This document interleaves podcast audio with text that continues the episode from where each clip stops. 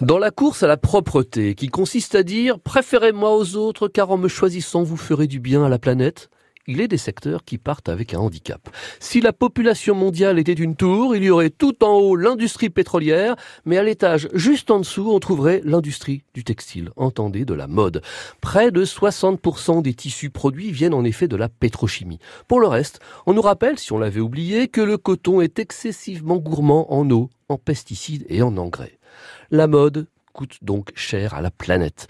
La préoccupation des consommateurs d'aujourd'hui quant à l'environnement finira bien un jour par s'emballer. Et les marques de mode tentent par tous les moyens, qu'ils soient efficaces ou non, de redorer leur blason et par là même celui d'une profession. Le saviez-vous?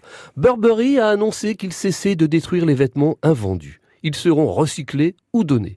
H&M, lui, propose à ses clients de recycler leurs vêtements. Ici, on échange un sac de vieux vêtements contre une réduction de 15% sur un vêtement tout neuf. Et on propose même de réparer gratuitement les articles de la marque abîmés.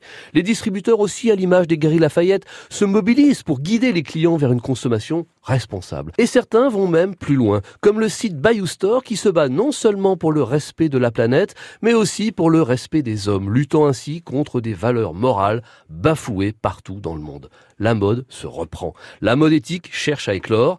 Après l'alimentation, l'achat de mode aussi pourrait bien devenir un combat.